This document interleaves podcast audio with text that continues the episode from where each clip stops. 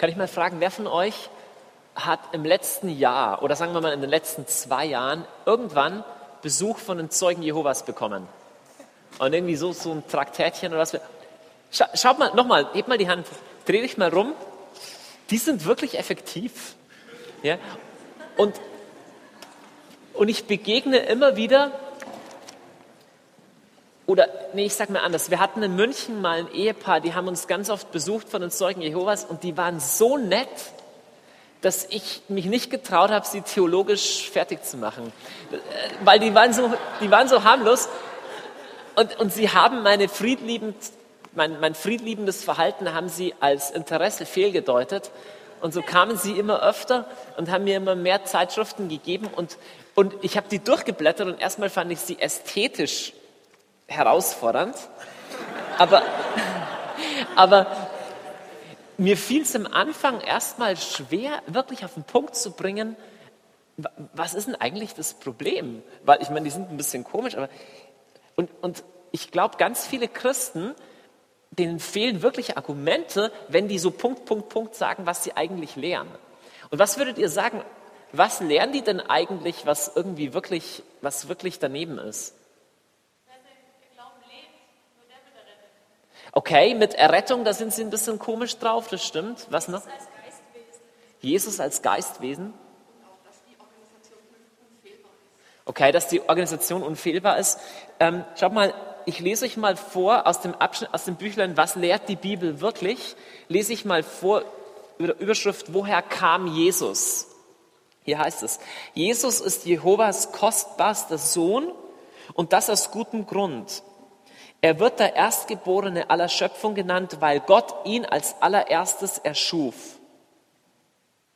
Außerdem wird Jesus das Wort genannt, das heißt, er sprach für Gott, indem er zweifellos Gottes anderen Söhnen im Himmel und auf der Erde Botschaften und Antworten übermittelte.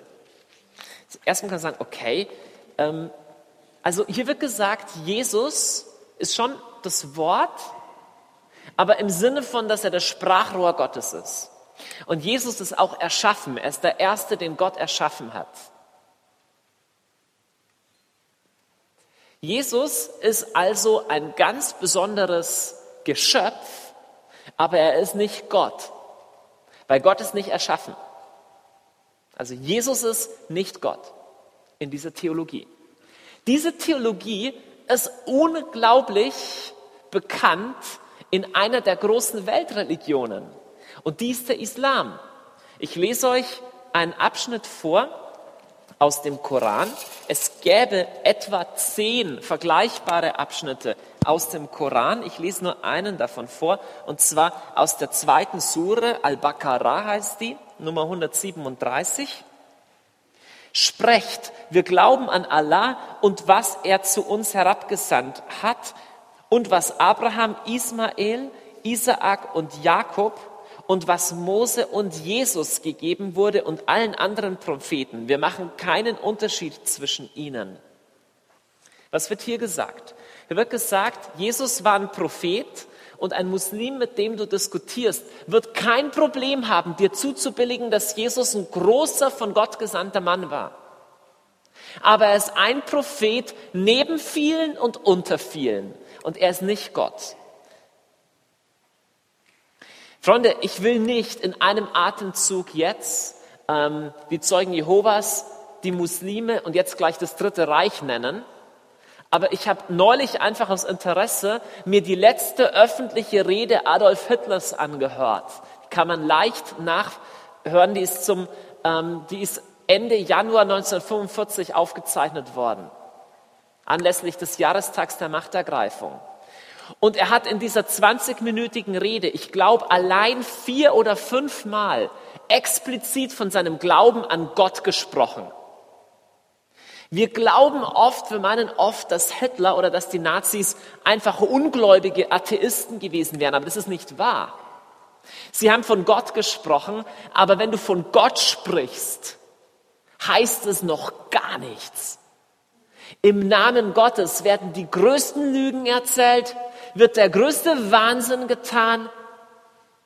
Das Zeugnis der Schrift, der Bibel lautet, Niemand kommt zu Gott außer durch Jesus. Gott allein im Munde zu führen heißt gar nichts. Freunde, ich zeige euch jetzt das Bild von einem Buch, das ich selber in der Hand hatte. Und dieses Buch trägt den schönen Titel Das Evangelium. Und dieses Evangelium sieht so aus. Und es ist eine Ausgabe von dem Theologen Arthur Dinter. Und es war eine Kriegsausgabe, die auch Soldaten dabei hatten, des Neuen Testamentes, gekürzt um jene Stellen, in denen von Jesus als Gott gesprochen wird. Die Nazis hatten kein Problem, eine Bibel herauszugeben mit einem Hakenkreuz vorne drauf, von Jesus als dem Lehrer, von Jesus als dem Heiland, von Jesus als dem Propheten, aber nicht von Jesus als dem Gott. Und es gab eine eigene Organisation, zu der Arthur Dinter gehört hat. Das sind etliche Werke von ihm. Ich habe das Logo hier mal vergrößert. Das Geistchristentum. Und ihr seht hier eine Verbindung von Kreuz und Hakenkreuz. Wir haben das schnell vergessen. Das ist erst ein paar Jahrzehnte her. Aber diese Nazi-Religion hatte als eine ihrer Grundaussagen, dass Jesus nicht Gott ist. Und deswegen will ich heute über, oder nicht deswegen, aber ich möchte heute über ein Thema sprechen, von dem ich befürchte, dass ein großer Teil unserer Christen von heute kaum Verständnis hätte und den Verführungen, egal ob sie von den Zeugen Jehovas an der Tür kommen, ist vielleicht noch das harmloseste der drei Möglichkeiten, oder ob sie in eine der zahlreichen Hunderten von Internetforen oder auf YouTube von Muslimen in Diskussionen verwickelt werden, wo sie, wo, wo sie sagen, Jesus hat doch nie gesagt, er sei Gott. Wo sie, dass sie gerüstet, dass Christen gerüstet sind. Ich bin in großer Sorge, dass sie nicht gerüstet sind, diese Fragen zu beantworten. Es ist eine beunruhigende hohe Zahl von jungen Leuten, die mir E-Mails schreiben, die sagen, ich habe einen Klassenkamerad, der ist Muslim. Ich habe auf Facebook jemand kennengelernt, der ist Muslim. Und die sagen mir, Jesus hat doch nie gesagt, er sei Gott. Jesus hat gesagt, er weiß nicht alles. Jesus hat gesagt, er kann aus sich selber heraus gar nichts tun. Also, Jesus ist nicht Gott. Dieses Thema ist wichtig. Und es gibt einen theologischen Fachbegriff dafür, den ich so nett finde, dass ich ihn heute zur Überschrift nehmen möchte. Und der heißt die hypostatische Union. Also das ist nicht so was wie die Europäische Union, das ist was viel solideres. Das Ding hält zusammen durch jede Erschütterung der Welt hindurch. Erstmal, wenn jemand sagt, sag mir mal in der Bibel, wo steht denn die Dreifaltigkeit in der Bibel? Oder wenn du fragst, wo steht denn in der Bibel, dass Jesus wahrer Mensch und wahrer Gott ist? Oder wo steht denn die hypostatische Union in der Bibel? Dann ist ein Argument, das oft gebracht wird, jenes, dass man sagt, das haben irgendwelche Kirchenleute sich später einfallen lassen. Es ist die Frage, ob das stimmt. Und die einfache Antwort ist, ja, das stimmt. Die christliche Lehre hat sich entwickelt. Die fiel nicht wie ein Stein vom Himmel, sondern das Geschehen, das in Jesus Christus da war wurde nachher von Leuten, angefangen den Aposteln, ja, auch von Paulus, aber auch nachher von Theologen versucht, tiefer und tiefer in Worte zu fassen. Und manche Lösungen, manche theologischen Lösungen haben sich erst entwickelt, wenn Fragen aufkamen, die ein Problem dargestellt haben. Und ich stelle euch heute jemanden vor, der in der Kirchengeschichte echt keine gute Presse hat, aber der für diesen Prozess sehr wichtig war. Und zwar tritt im dritten Jahrhundert in Alexandria, also in Nordägypten, eine der gebildetsten, größten Städte des römischen Weltreichs, ein Mann auf, ein Theologe auf, der Arius oder Arius heißt. Wir wissen nicht mehr genau, wie er aussah, aber er hieß jedenfalls Arius und er hat angefangen zu predigen in etwa genau das, was die Zeugen Jehovas heute predigen und hat gepredigt, Jesus ist der Logos, Jesus ist das Wort Gottes, aber er ist von Gott geschaffen und er ist Teil der Schöpfung und er hatte einen Anfang. Und dann haben sich die Bischöfe und die Theologen zusammengesetzt und haben irgendwie gesagt, irgendwas stimmt da nicht. Und dann haben alle ihre Bibeln ausgepackt und haben gesagt, aber hier steht das, aber hier steht das. Und dieser Streit und diese Frage, wer ist Jesus, hat die Kirche über 200 Jahre lang intensiv beschäftigt. Und die Leute damals hat das richtig beschäftigt. Arius hatte Anhänger und die haben Lobpreislieder geschrieben, die ihre Theologie transportiert haben. Und ein Kirchenschriftsteller aus der Zeit berichtet, dass die Rudersklaven beim Rudern auf den Ruderschiffen die arianischen Lieder sangen. Das heißt, die haben diese Theologie in Lieder gefasst. Und es gab eifrige, heftige Gefechte. Heute streiten die Kirchenleute irgendwie, weiß ich nicht, über irgendwelche Sachen. Das waren damals noch richtige Auseinandersetzungen. Die haben gesagt, der Logos ist geschaffen. Der andere, nein, der Logos ist unerschaffen. Dann gab es sogar Straßenschlachten manchmal, haben sich wüst beschimpft und so. Die einen haben die anderen aus der Kirche rausgeschmissen und so. Das waren noch Diskussionen. Die, das waren noch Themen, oder sagen wir so, das waren noch Themen, die es wert waren. Und jedenfalls hat die Kirche einige Zeit gebraucht und es gab mehrere große Entscheidungen, aus denen das geworden ist, was wir heute Glaubensbekenntnis nennen. Aber eine der entscheidenden, eine der entscheidenden Grundentscheidungen war auch zu sagen, das, was Arius gesagt hat, stimmt nicht. Und am Ende dieses langen Streites, dieses langen Prozesses gab es ein Konzil, also ein Zusammentreffen von einem größten Teil oder einem großen Teil der Bischöfe der damaligen Welt. Und es war in Kaltsedon, das ist in der heutigen Türkei. Äh, und es war im Herbst 451 und es ist das sogenannte Konzil von Kaltsedon. Und in, im Konzil von Chalcedon, ihr müsst es nicht aufschreiben oder euch nicht merken, aber im Konzil von Chalcedon fiel, fiel, die, fiel die Münze dahin, dass man gesagt hat, Gott, also Gott der Vater, ich schreibe das mal hin, der Vater und der Sohn sind eines Wesens, haben eine Usia, heißt es im, im, im Griechischen. Das heißt, die sind von der gleichen Art, aber es sind zwei Personen, zwei Hypostasen. Hypostasis ist einfach der, der, der, der, der Versuch, ins Griechische zu fassen, dass die zwei gleicher Art sind, aber es trotzdem nicht nur ein irgendwas ist. Wie kommen die auf sowas? Warum braucht man so eine Definition? Erstmal kann man sagen, hey, es ist nicht der Versuch, irgend so ein griechisches, philosophisches Denken einzuführen in die Bibel oder in hebräisches Denken, sagen manche Leute. Da kommen irgendwelche Theologen und erfinden irgendwas dazu. Aber alexandrinische Theologen haben was Heißes gesagt. Ich finde das gut.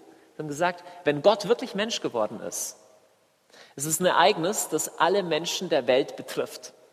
Und dann muss es fähig sein, in jedem beliebigen Denksystem und in jeder beliebigen Sprache dieses Ereignis nachzudenken. Also kann es nicht sein, dass wir alle Hebräer des ersten Jahrhunderts werden müssen, sondern auch 300 Jahre später kann in griechischer Denkweise dieses Grundereignis gefasst werden. Okay, es ist überzeugend zu sagen, okay, es gibt sowas wie eine Dreifaltigkeit, es gibt Vater und Sohn, eine Natur, zwei Personen. Wie, wie verhält sich das? Erstmal steht davon irgendwas in der Bibel. Ich will vier Punkte mit euch heute Abend machen. Und der erste Punkt lautet, ich will mit euch einfach mal anschauen, die Menschheit Jesu. Wir machen all das anhand der Bibel. Und wir wollen uns anschauen, wo sehen wir in der Schrift und welche Aspekte sehen wir in der Schrift von der Menschheit Jesu. Denn die Aussage der hypostatischen Union ist, dass Jesus zwei Naturen hat, eine göttliche und eine menschliche. Aber es ist nicht so, dass erst die menschliche war und als er dann irgendwann 20 war, hat Gott gesagt, so jetzt wirst du auch noch vergöttlicht, und es ist auch nicht so, dass, dass Jesus irgendein Geistmensch war und dieses göttliche irgendwas dazu gewabert über seiner menschlichen Natur, sondern hypostatische Union bedeutet, und ich bin begeistert von dem Thema heute Abend, vielleicht merkt ihr schon, dass in Jesus ohne Widerspruch die göttliche und die menschliche Natur in einer Union zusammen ist. Das absolut faszinierend. Keiner von uns hat es. Wir sind alle Menschen. Jesus ist wahrer Mensch und wahrer Gott. Aber lass uns erstmal anschauen, was es heißt, dass Jesus wahrer Mensch ist. Einer der ersten Dinge, die wir überhaupt über die wahre Menschheit Jesu erfahren, ist gleich mal in Lukas 2, nämlich das Kind wuchs. Gott ist nicht gewachsen. Gott war nie kleiner, als er jetzt ist, war auch nie jünger, als er jetzt ist. Jesus ist gewachsen. Eine faszinierende Vorstellung. Jesus ist wahrer Mensch und wahrer Gott, aber er war irgendwann sieben. Und irgendwann hat er seine ersten Barthaare bekommen. Und Pickel vielleicht. Er war irgendwann 20 und er war irgendwann zwei. Der wahre Mensch und wahre Gott hat irgendwann laufen gelernt. Er ist gewachsen. Jesus war wahrer Mensch, aber nicht einfach so, wie soll man sagen, der Idealtyp Mensch, sondern er war Mensch in einer bestimmten Zeit, in einem bestimmten Volk. Ich nenne das mal seine Ethnie, ist ein Fremdwort. Das bedeutet seine ethnische ähm, Zugehörigkeit, seine Zugehörigkeit zu einem Volksstamm. Und zwar welchem? Jesus war ein Jude des ersten Jahrhunderts. Das heißt, Jesus hat eine bestimmte Sprache gelernt, nämlich Aramäisch. Er musste die lernen. Jesus war tatsächlich echter Mensch seiner Zeit. Er hat nicht weiß und blauäugig ausgesehen wie wir. Jesus wurde beschnitten am achten Tag. Jesus hat als kleines Kind gelernt, die Bibel zu lesen, Klammer auf, die er selber geschrieben hat, ja, oder er ist wahrer Gott, aber er hat als Mensch Hebräisch gelernt und hat lesen gelernt. Er saß in der Schule. Er hat die jüdischen Feste erlebt, hat Schabbat gefeiert, Bar Mitzvah gehabt. Er war zugleich in seiner spezifischen Situation als Mensch ähm, in einer Situation, in der wir alle nicht sind. Und zwar, er war in einem Land, das besetzt war von einer fremden Macht. Jesus ist in eine Kultur geboren worden, wo, wo es normal war, dass Soldaten in Ort kamen, Steuern eingetrieben haben. Und wenn du es nicht getan hast, wurdest du schwer bestraft oder getötet. Jesus hat mit ganz großer Wahrscheinlichkeit mindestens zwei Fremdsprachen gelernt. Also alle von euch, die mal eine Fremdsprache lernen müssen. Jesus hat definitiv Hebräisch gelernt, was zumindest vom Aramäischen deutlich verschieden war. Und er hat höchstwahrscheinlich auch Griechisch gelernt. Die Besatzungsmacht damals, die im Osten des Reiches lebenden Römer haben Griechisch gesprochen. Und Jesus hat, hat höchstwahrscheinlich auch Griechisch gesprochen, Griechisch gelernt. Er war ein ganz normaler Jude seiner Zeit, das heißt, er hat ein Handwerk erlernt. Er hat erlernt, wie er mit einem Hammer umgeht. Ich weiß nicht, ob er sich einmal auf den Finger gehauen hat und so, aber er hat mit seiner Hand, mit, mit seinen eigenen Händen gearbeitet.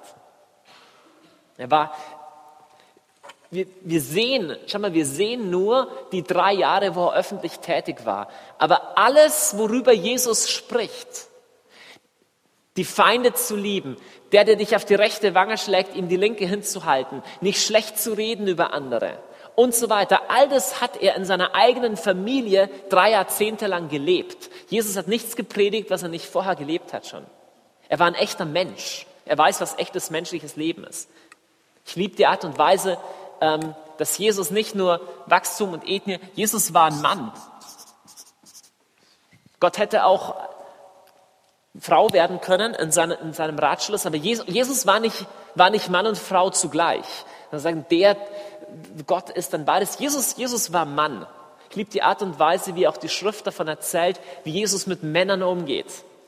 Er hat einerseits absolut nicht homophil, also er hat kein Problem, Zärtlichkeit zu zeigen, enge Freundschaften zu haben und gleichzeitig ist da nichts Weichliches und Komisches in seiner Person. Es ist eine Schärfe, es ist eine, eine, eine Deutlichkeit, eine Strenge in seiner, seiner, Situation, in seiner Person. gleichzeitig, ihr könnt mal ein wunderbares Bibelstudium machen, studier mal nur all die Situationen, wie Jesus mit Frauen umgeht. Absolut ungewöhnlich, für das erste Jahrhundert, mit welcher Offenheit, mit welchem Respekt, mit welcher Wertschätzung. ähm, ohne falsche Distanz, aber ohne irgendeine Anbiederung Jesus mit Frauen umgeht. Das ist wunderbar zu sehen. Dann, was heißt es natürlich noch? Ähm, dass Jesus wahrer Mensch war. Wir sehen auf wunderbare Weise, dass Jesus menschliche Emotionen hatte. Übrigens, wer von euch braucht noch ein Skript? Haben wir noch Skripten?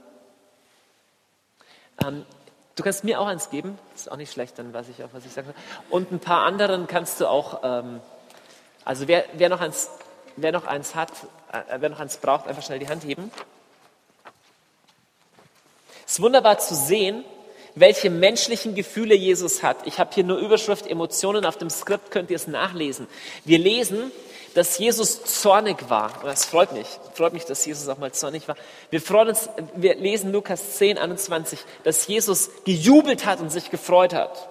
Wir lesen an vielen Stellen, dass Jesus von Mitleid bewegt etwas getan hat. Ich finde es unglaublich faszinierend, dass Jesus staunen könnte, konnte. Das heißt, Jesus hat was gesehen und gesagt, wow, unglaublich. Gott erstaunt einmal, einmal über Glauben und einmal über Unglauben. Kleine Bemerkung, wenn du Gott wirklich zum Staunen bringen willst, glaub ihm. Das, das, das imponiert ihm wirklich. Jesus hat Kummer, er ist wirklich traurig über was, steht nicht einfach über allem drüber, er ist wirklich traurig. Er hat Sehnsucht, er hat gesagt, liebe Freunde, ich habe Sehnsucht gehabt, mit euch dieses Mahl zu feiern, bevor ich leide, Lukas 22. Dann natürlich, wir haben manche von den Sachen in der vorhergehenden Lehre auch schon gehabt, deswegen mache ich es nicht so ausführlich. Natürlich hatte Jesus körperliche Bedürfnisse, Wir können davon ausgehen, dass er alle hatte, die wir Menschen auch haben.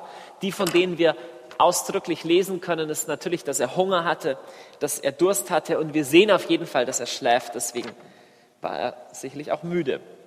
Dann, ich denke, die, die, die, die tiefste und letzte Dimension, woran wir erkennen, dass Jesus wahrer Mensch ist, ist ganz einfach, dass er gestorben ist. Gott stirbt nicht. Jesus ist wahrer Mensch in der Hinsicht, dass er leidet und dass er stirbt. Und jetzt kommt ein Punkt, und der ist vielleicht der wichtigste an all diesen Punkten, deswegen bringe ich ihn zuletzt. Warum ist es wichtig zu betonen, dass Jesus ein wahrer Mensch war? Schaut mal, wir haben hier in Augsburg eine Freikirche, die behauptet, dass es keine Dreifaltigkeit gibt, sondern dass Vater und Sohn einfach das Gleiche ist. Es ist einfach nur Gott. Warum ist das eine gefährliche Irrlehre? Eine einfache Frage. Ich habe mit einem von denen mal zwei Stunden diskutiert, als ich neu hier in der Stadt war. Du musst dir nur eine Frage stellen. Wem war Jesus gehorsam, als er ans Kreuz ging? Sich selbst? Markus 14, 36, Vater, nicht mein Wille geschehe, sondern dein Wille. Hier lesen wir in Markus 14, 36, so faszinierend. Vater, wenn du kannst, lass diesen Kelch an mir vorübergehen. Das heißt, Jesus will nicht leiden. Jesus hat einen menschlichen Willen. Und er sagt aber, Vater, wenn du willst, unterwirfe ich mich dem. Jesus ist nicht einfach der Vater, ist nicht ein Ich-Ist-Zeichen dazwischen zwischen den beiden, und deswegen ist es wichtig, über die Menschheit Jesu zu sprechen, zwischen diesen beiden hier gibt es eine echte Beziehung. Wenn Vater und Sohn einfach eins sind, dann gehorcht Jesus niemandem. Dann vertraut Jesus niemandem, dann betet Jesus zu niemandem. Es sind alles nur Selbstgespräche. Jesus ist dem Vater gehorsam. Jesus liebt den Vater, Jesus vertraut dem Vater. Okay, jetzt lass uns die, lass uns die schwierige Frage angehen. Wo in der Bibel steht, dass Jesus Gott ist? Zeugen Jehovas, Muslime werden dir die verrücktesten Bibelstellen aufzeigen, wo gesagt wird, dass Jesus äh, die Stunde nicht kennt äh, und so weiter. Lass uns mal anschauen. Es gibt drei Dinge, drei Punkte in der Schrift, von denen wir sagen können, dass Jesus Gott ist. Das erste ist, Man kann es auch implizite Aussagen nennen. Das heißt, dass Jesus als Gott handelt. Jesus handelt als Gott. Das ist der erste Punkt, die erste Überschrift, mit der wir uns jetzt befassen werden, so zehn Minuten. Aber es ist sehr, sehr wichtig. Dann die zweite Überschrift wird sein, das, was Jesus über sich selber sagt. Und das dritte wird sein, was andere über Jesus sagen im Neuen Testament. Und alle drei Dinge geben ein beredtes und überdeutliches Zeugnis davon, dass Jesus wahrer Gott ist und nichts anderes, nicht göttlicher Art, nicht der wichtigste der Propheten, er ist Gott. Lass uns anschauen, worüber Jesus Macht hat. Jesus handelt als Gott. Schau mal, ich gebe zu, Jesus sagt an keiner Stelle, ich bin Gott. Das sagt Jesus im Evangelium so nicht. Aber Freunde, lass uns mal kurz drüber nachdenken, was im jüdischen Alttestament, im alttestamentlichen Denken Eigenschaften Gottes sind. Darf ich euch mal fragen? Wenn wir, wenn wir sagen, wer ist Gott, dann würden wir vielleicht sagen, so mit Aristoteles, unbewegter Beweger, überzeitlich, unbegrenzt von räumlicher Ausdehnung. Und das ist vielleicht gar nicht falsch, aber nichts davon ist biblisch. Wenn ein Jude über Gott spricht, was sind Sachen, die über Gott gesagt werden?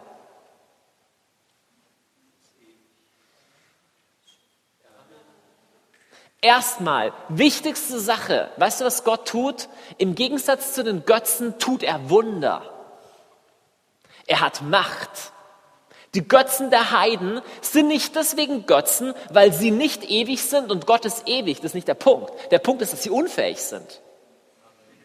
Gott tut Wunder und nur Gott tut Wunder. Und über wen? Das Erste, was deutlich auffällt bei Jesus in allen Berichten der Evangelien ist, dass Jesus Macht über die Dämonen hat. Die Juden sagen, wie kann es sein? Wie, kann der Dämonen austreiben mit solcher Vollmacht?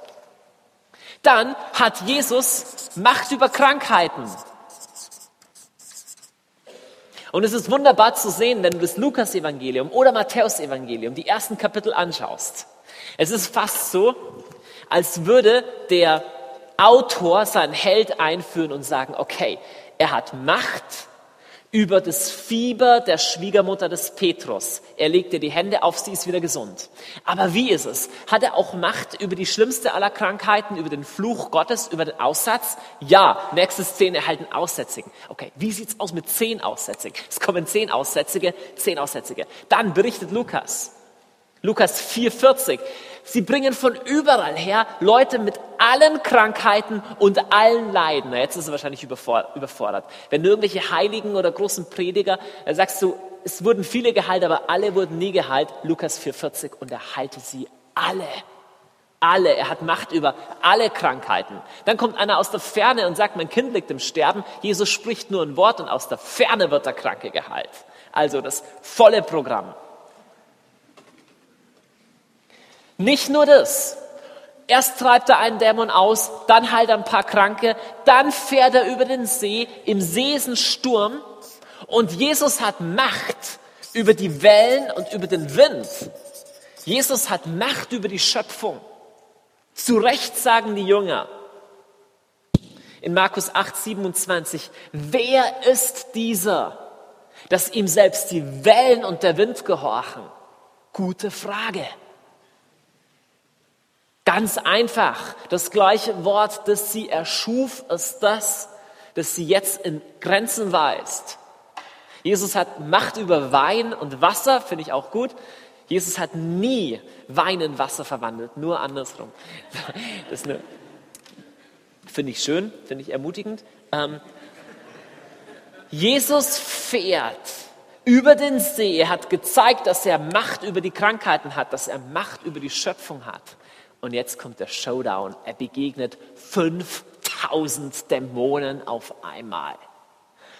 5000 Dämonen auf einmal reagieren mit einem großen Endkampf und nach einem Jahr ist es entschieden und ganz viel Therapie und dann geht's. 5000 Dämonen sehen Jesus, fallen auf den Boden, flehen ihn an, bitte quäl uns nicht.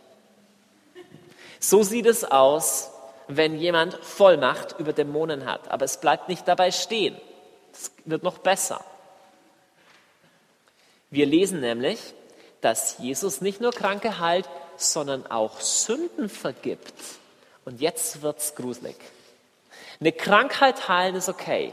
Aber wenn ich sage, ich vergebe deine Sünden, na, zwischen wem und wem ist denn die Sünde ein Problem? Na, zwischen Gott und Mensch.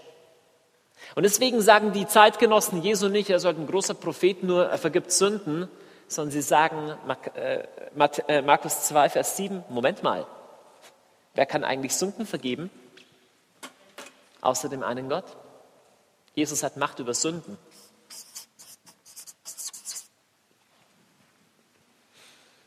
Der Rabbi Neusner, der ein Buch über Jesus geschrieben hat, das Papst Benedikt in seinen beiden Jesusbüchern häufig zitiert, schreibt ein Buch über Jesus und sagt, manchmal, wie Jesus auftritt, möchte man ihn am liebsten fragen, für wen hältst du dich eigentlich? Für Gott? Die einfache Antwort ist ja. er ist schon draufgekommen jedenfalls. Jesus vergibt Sünden. Schau mal, hier wird nicht gesagt, Jesus ist Gott, aber das, was Jesus tut, kann nur Gott tun. Nur Gott kann Sünden vergeben. Es wird noch besser. Jesus setzt sich über gewisse Vorschriften des Schabbat hinweg. Nun, Freunde, wie wichtig ist der Schabbat im Judentum? So mittelwichtig oder sehr wichtig? Das wievielte Gebot ist es in der Reihenfolge, wann es gegeben wurde von Gott? Es ist das allererste, das Gott selber eingehalten hat, weil er nämlich am siebten Tag geruht hat. Gleich am Anfang, Genesis 1, 1. Mose 1. Schabbat ist absolut weit oben. Und Jesus tritt auf und sagt in Lukas 6,5, ich bin der Herr über den Schabbat. Das heißt, ich bin der Herr über die Gesetze Gottes. Jesus zitiert die Torah und sagt, in der Bibel steht das und das. Ich aber sage euch, Freunde, ihr müsst spüren, aus welchem Gefälle dieses Ich kommt. Kein Prophet tritt so auf und sagt, in der Bibel steht das doch nun, hört, was ich sage. Welches Ich spricht hier? Das gleiche Ich, das auch in Exodus sprach, das auch zu Mose sprach.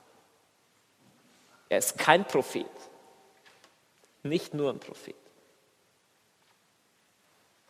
Jesus ist Herr über das Leben. In Johannes 5:21 sagt er, genauso wie der Vater, kleine Frage, wer gibt Leben dem Menschen?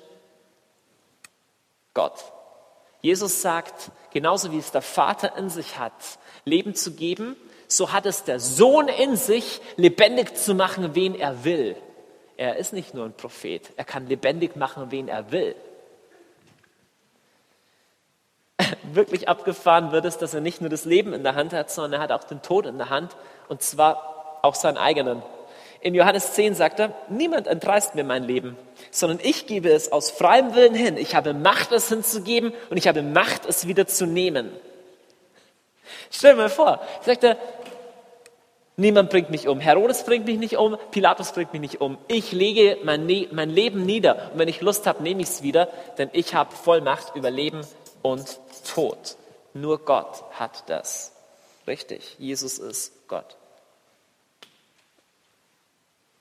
Es gibt eine ganze Reihe von, von Stellen, die von der Allwissenheit Jesus sprechen.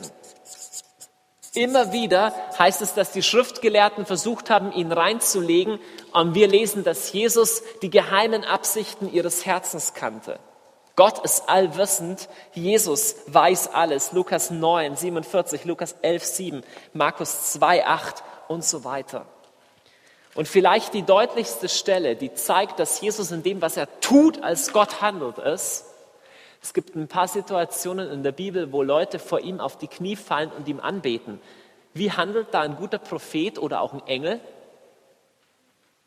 Sagt immer, steh auf, Gott bete an. Nur nicht Jesus. Jesus hat kein Problem damit, wenn man ihn anbetet. Thomas sagt sogar, oh mein Herr und mein Gott zu ihm. Er sagt nicht, das ist ein Missverständnis. Jesus handelt als Gott und er akzeptiert Anbetung. Lass uns jetzt anschauen, was Jesus über sich selber sagt. Hier auch noch immer die Frage, wo in der Schrift steht, dass Jesus Gott ist. Jesus über Jesus. Stimmt es, dass Jesus nie von sich selbst gesagt hat, er sei Gott? Das Erste, was auffällt, was sehr interessant ist, schaut euch mal diese Stelle an. Johannes 11, 25. Stellt euch vor, ein Prophet würde das sagen oder ein Prediger. Wer an mich glaubt, wird leben, auch wenn er stirbt. Moment, Jesus, das sich vertan. Es muss heißen, wer an Gott glaubt. Jesus macht die Rettung von sich selber, vom Glauben an sich selber abhängig. Das ist ein fundamentaler Unterschied zu jedem Prophet. Ein Jesaja oder ein Ezechiel würde nie sagen, du musst an Ezechiel glauben. Würde sagen, du musst an Gott glauben und ich bin nur das Sprachrohr. Jesus sagt nie, ich bin nur das Sprachrohr. Er sagt, wer an mich glaubt, wird leben. Wer nicht an mich glaubt, ist schon gerichtet.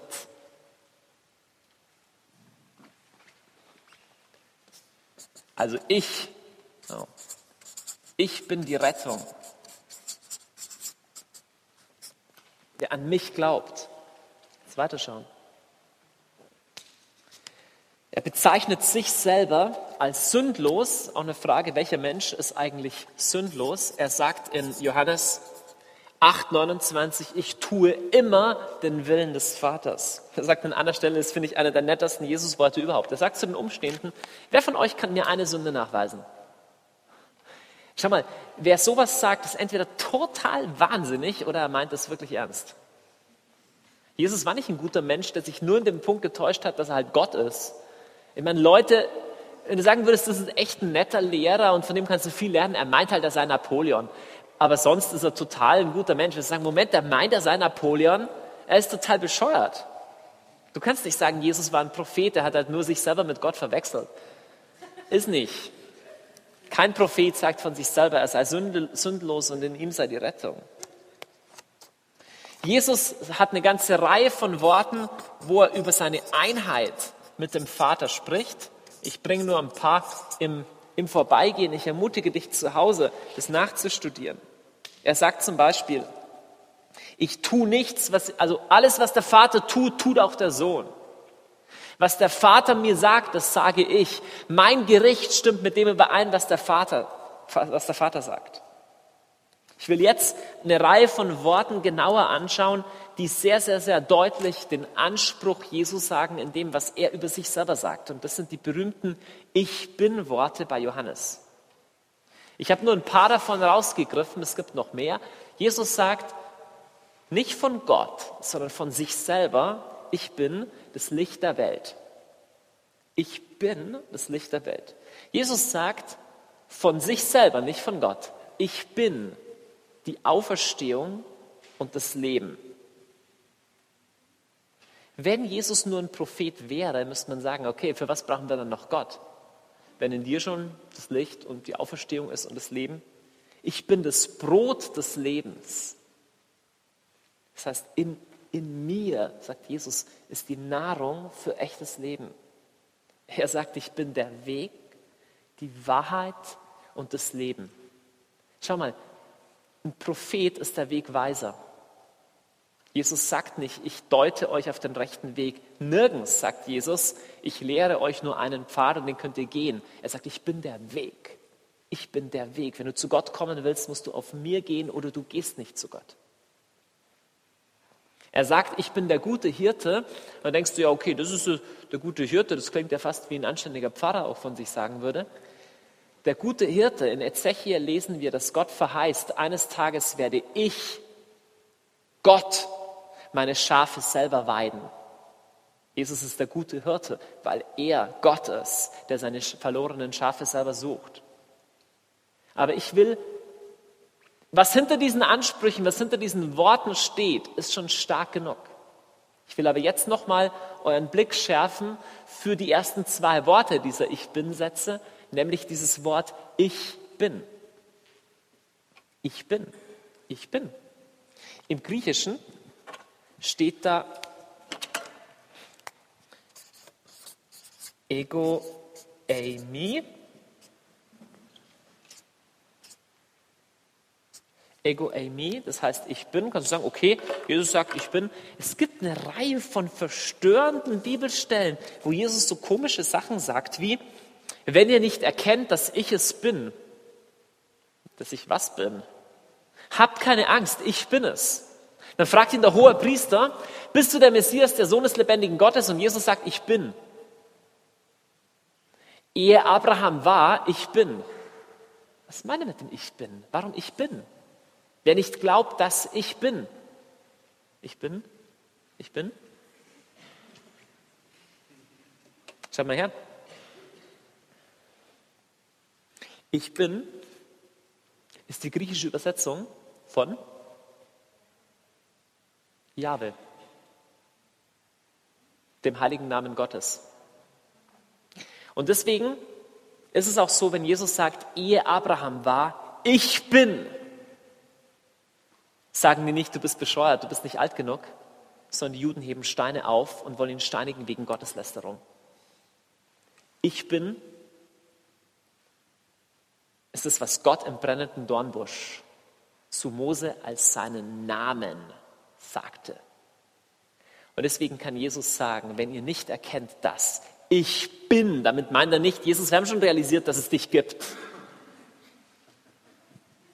Und deswegen zerreißt der hohe Priester bei der Verhandlung sein Gewand und sagt, ihr habt alle die Gotteslästerung aus seinem eigenen Mund gehört, weil Jesus vom Hohen Rat steht und sagt, ich bin und die gleiche Stimme spricht, die aus dem brennenden Dornbusch sprach. Jesus war kein Prophet und er wusste, was er zitiert. Jesus wurde nicht getötet, weil er ein bisschen zu viel oder ein bisschen zu schlecht oder ein bisschen zu lang gepredigt hat oder Wunder getan hat. Er wurde getötet. Wir lesen es in Johannes 10, 33 unter dem Vorwurf, dass er sich selber als Gott ausgibt. Freunde, seine Feinde haben sehr klar verstanden, was er sagen wollte. Und Jesus hat sich nie die Mühe gemacht zu sagen, Freunde, das war ein Missverständnis, ich bin doch nur ein Gesandter von Gott, einer wie viele, wie Abraham. Er wusste, was er sagen will. Lass uns jetzt anschauen, abschließend, was das Neue Testament über Jesus sagt. Ich habe gesagt, es gibt drei Punkte, über die Göttlichkeit Jesu. Erstens, wie er als Gott gehandelt hat. Zweitens, wie er sich selber bezeichnet. Und das dritte ist, wie er in der Schrift bezeichnet wird. Das ist der kürzeste Punkt. Und dann will ich euch innerhalb von fünf Minuten erklären, wie das mit der Dreifaltigkeit funktioniert. Ähm, also zumindest ein Versuch. So. Lass uns anschauen. Der Titel der im Neuen Testament am häufigsten für Jesus gebraucht wird, ist dieser Titel. Und es heißt Kyrios. Was heißt Kyrios auf Deutsch?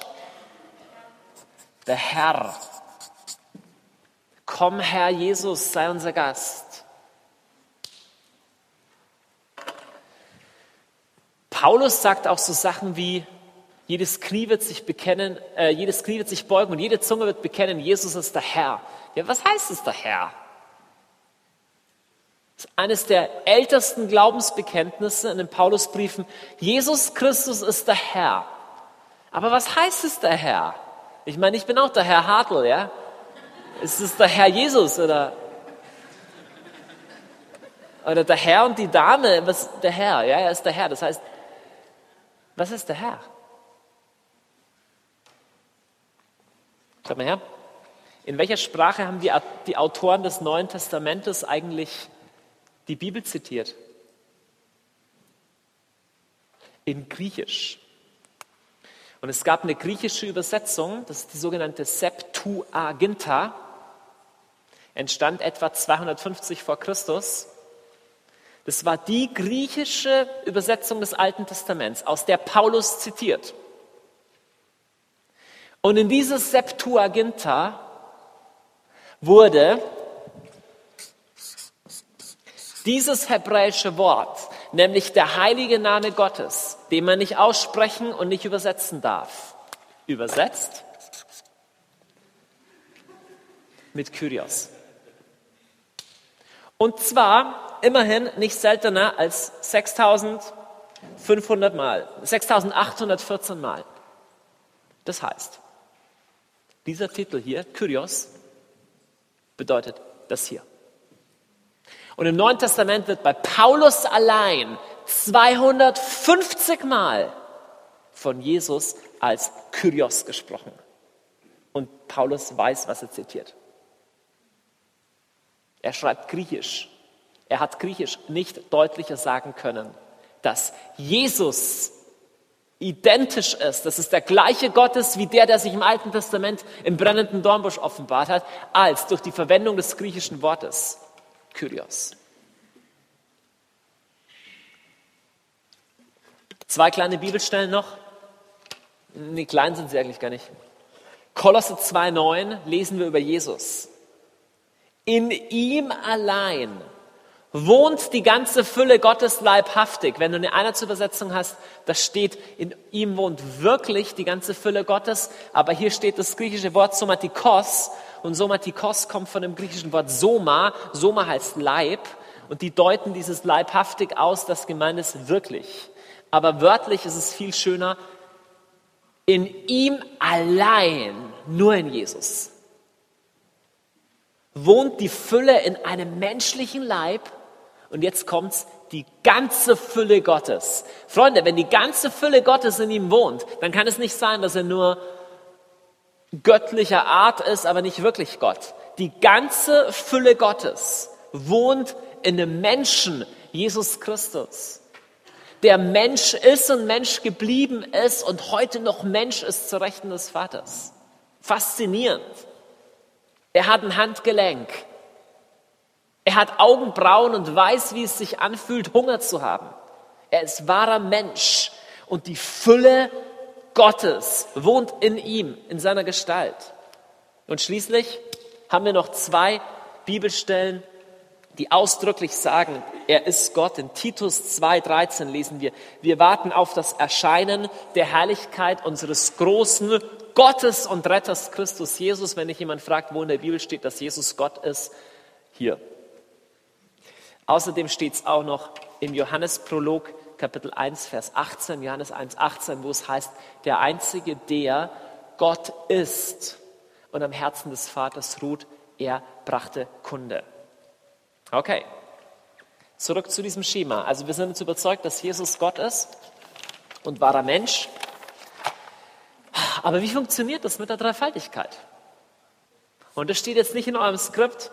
Werde auch nicht viel nicht viel Bilder oder sowas dazu zeigen. Es gibt wenig Aufnahmen von der Dreifaltigkeit. Meistens überbelichtet. Nee, jetzt. Ähm, dieses, ich, ich glaube, die meisten Christen, wenn du die fragst, wie ist das mit der Dreifaltigkeit, die sagen, das ist ein Mysterium, kann keiner verstehen. Gott, drei, eins, eins, drei. Und dann kommen sie mit so total komischen Vergleichen wie, äh, es gibt eigentlich nur komische Vergleiche von der Dreifaltigkeit. So Wasser gibt es auch gasförmig als Eis und als. Aber komm.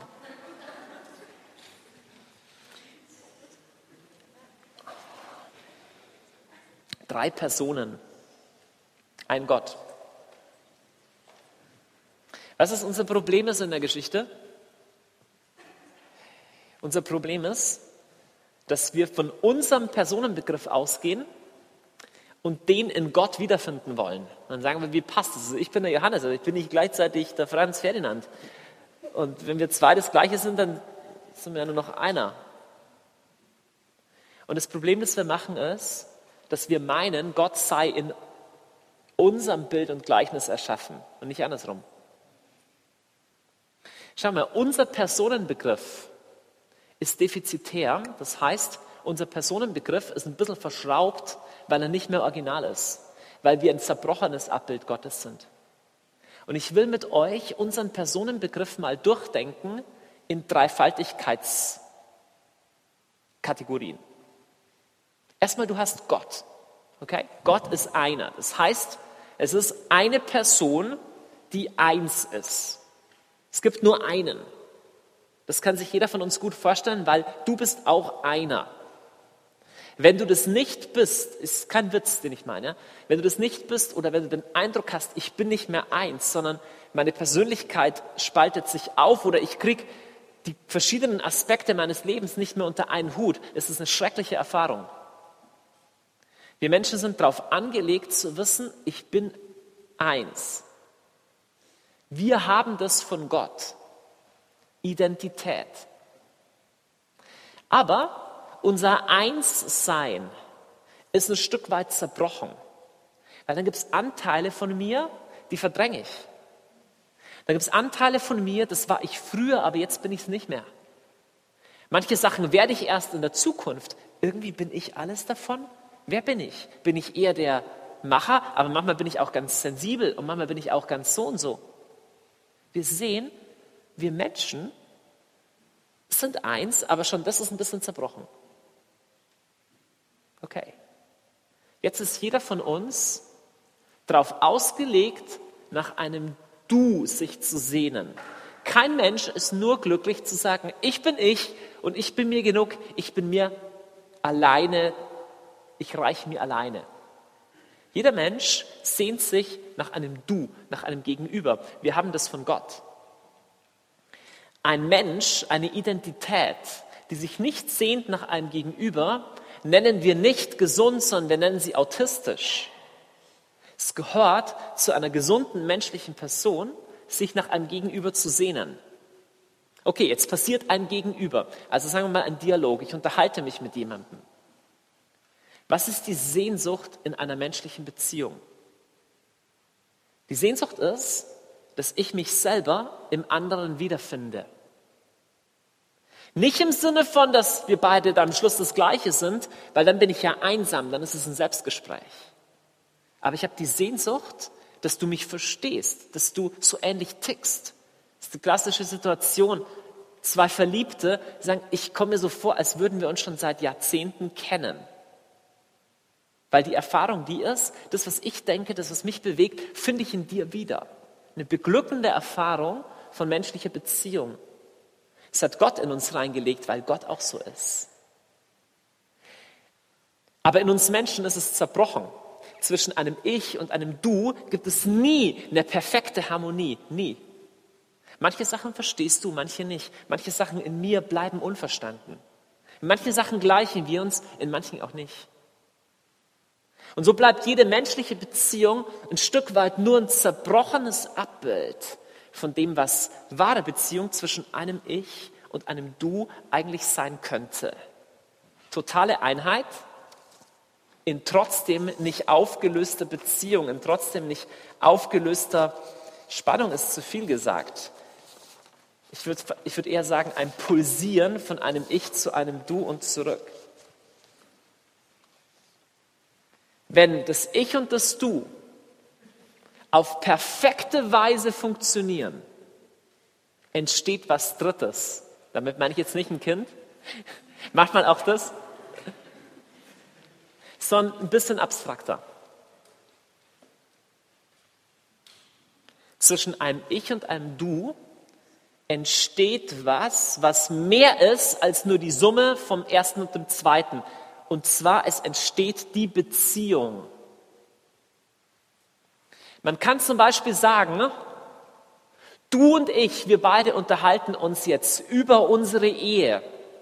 Kannst du sagen, was soll denn unsere Ehe sein? Es gibt dich, es gibt mich. Sagst du, nee, nee, nee. Es gibt auch unsere Ehe. Die hat bestimmte Erfahrungen. In der sind bestimmte Dinge üblich. Die hat bestimmte Stärken, die hat bestimmte Schwächen. Die Ehe ist was Eigenes geworden. Und selbst wenn einer wegläuft, den anderen betrügt, kannst du sagen, hey, was machst du, was machen wir mit unserer Ehe? Es kommt durch die Beziehung vom einen zum anderen etwas Drittes dazu. Man könnte auch sagen, es ist der soziale Rahmen. Stell dir ein Paar vor, die super miteinander harmonieren. Immer wenn die beiden zusammen sind, haben andere Leute Lust, auch mit ihnen Zeit zu verbringen, weil die beiden so viel Wärme und Liebe ausstrahlen, dass es ansteckend wirkt. Jeder für sich alleine genommen auch nett, aber es passiert was Besonderes, wenn die beiden zusammen sind. Es kommt was Drittes ins Spiel. Der soziale Rahmen, der soziale Raum. Bei uns Menschen ist das nur gebrochen vorhanden. Denn dieser soziale Raum, der ist nie unsterblich. In dem Moment, wenn jemand den anderen verlässt, ist die Gefahr groß, dass alles von dem wieder zerbricht. Dieser soziale Raum ist auch begrenzt. Manche Leute werden sich in den hineinbewegen können und werden Anteil haben können an dieser Liebesbeziehung, aber nicht alle. In Gott ist die Identität des einen unverbrüchlich feststehend. Gott ist Gott. Es gibt nur einen davon. Aber gleichzeitig ist seine Liebe kein Monolog. Gott ist Liebe. Und deswegen gibt es in ihm das sich verschenken an jemand anderen. Es gibt den Dialog. Es gibt das Du. Und diese Beziehung zwischen dem Ich und dem Du ist eine echte Beziehung. Das ist nicht einfach nur Bums zusammen. Es gibt eine echte Beziehung mit Gehorsam, der Vater schenkt dem Sohn was. Der Sohn schenkt sich an den Vater zurück. Die beiden reden miteinander. Aber nicht wie wir Menschen, wo man sagen kann, wenn es zwei sind, dann sind sie ja nicht mehr eins. Das Problem haben nur wir Menschen mit unserem verdrehten Personenbegriff. In Gott sind es zwei, die doch völlig eins sind. Und weil dieses Liebesgespräch und diese Liebesbeziehung absolut perfekt eins ist, ist das, was daraus entsteht, nicht nur ein Anhängsel, nicht nur ein Gefühl, sondern hat eine eigene lebendige Wesenheit. Und das ist das, was man den Heiligen Geist nennt. Der Heilige Geist ist die Liebe und die Beziehung, die zwischen Vater und Sohn herrscht. Er ist der soziale Raum zwischen Vater und Sohn, aber er ist gleichzeitig eine Person. Und weißt du, was er macht? Wenn du ihn kennenlernst, er saugt dich rein in diese Liebesbeziehung.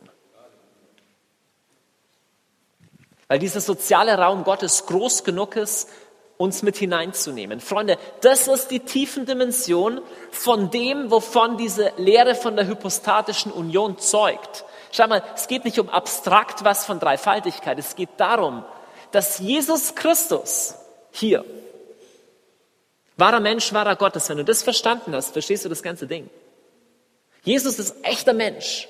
Er muss wirklich dem Vater gehorchen. Er muss wirklich an ihn glauben. Und gleichzeitig ist er Gott weil in der Dreifaltigkeit eine perfekte Einheit ist in dieser Beziehung. Und aus dieser Beziehung heraus erwächst der Heilige Geist. Und liebe Freunde, ich will am Ende dieses Vortrags nicht, nicht sagen, okay, jetzt sind wir alle ein Stück theologischer, wissen, was das Konzil von Chalcedon eigentlich wollte, sondern ich will einen Satz an den Schluss stellen und der lautet, Gott ist großartiger und faszinierender in dem, wer er ist, als in dem, was er tut. Wir haben ein Verständnis davon, dass es toll ist, dass Gott uns Dinge schenkt, dass er uns erschaffen hat, dass Jesus am Kreuz gestorben ist und uns erlöst hat. Es ist glorreich. Aber Freunde, all das ist bedeutend weniger glorreich als das unglaubliche Geheimnis, wer er ist ich lade dich ein, nachzudenken. Jesus, wie kann es sein? Geh ins Gebet, streng dein Hirn an, zermarter deinen Grips. Dein Grips ist dafür gemacht, fasziniert zu werden, nicht nur für Computeranleitungen. Und sag ihm, Jesus, wie kann es sein, dass die Fülle der Gottheit in dir wohnt? In Ezechiel Kapitel 1, falls die Aufnahme jetzt endet, wir haben nicht mehr so viel Zeit, sage ich gleich, ich lese jetzt doch Ezechiel 1 vor lesen wir, am fünften Tag des vierten Monats im dreißigsten Jahr, als ich unter den Verschleppten am Fluss Keba lebte, schreibt Ezechiel, öffnete sich der Himmel und ich sah eine Erscheinung Gottes.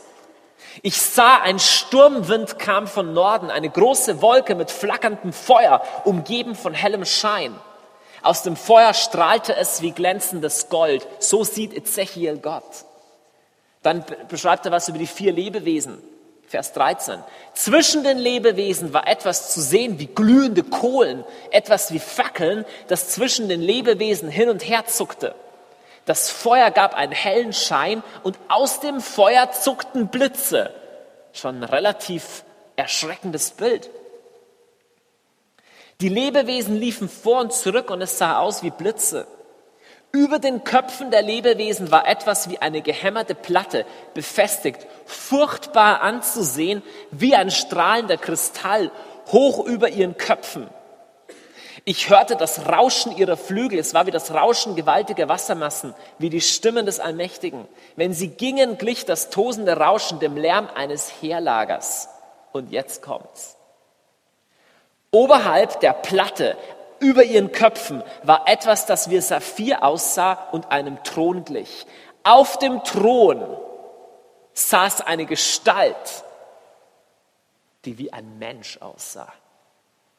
Ich stelle mir Ezechiel vor, wie er diese Gotteserscheinung sieht mit Blitzen und Donner und Saphir und Feuer und Kohle und sagt, Moment, schau mal hin, da sitzt ein Mensch. Wie ist denn der da reingekommen? Was macht der da drin? Oberhalb von dem, was wie seine Hüften aussah, sah ich etwas wie glänzendes Gold in einem Feuerkranz. Wie der Anblick des Regenbogens, der sich an einem Regentag in den Wolken zeigt, so war der helle Schein ringsum. So etwa sei die Herrlichkeit des Herrn.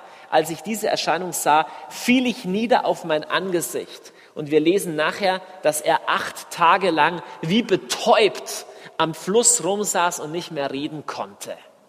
Freunde, ich möchte euch einladen, wie Ezechiel, Gott zu betrachten. Zu sagen, Jesus, Wer bist du, dass du ein Mensch bist, der sich rasieren musste? Dass du ein Mensch bist, der Griechisch lernen musste und der gleichzeitig inmitten der vier Lebewesen auf der gehämmerten Platte aus Saphir, inmitten von glühenden Kohlen, Blitzen, Stimmen sitzt. Und Gott ist das größte Geheimnis der Schöpfung, das größte Geheimnis im Universum und von allem, was es gibt. Es ist nicht die Tatsache, dass es Menschen gibt, es ist nicht die Tatsache, dass wir erlöst sind, es ist die Tatsache, dass es Jesus gibt. Jesus, völlige Einheit von Gott und Mensch in einer menschlichen Person. Lass uns ihn anbeten. Lass uns aufstehen.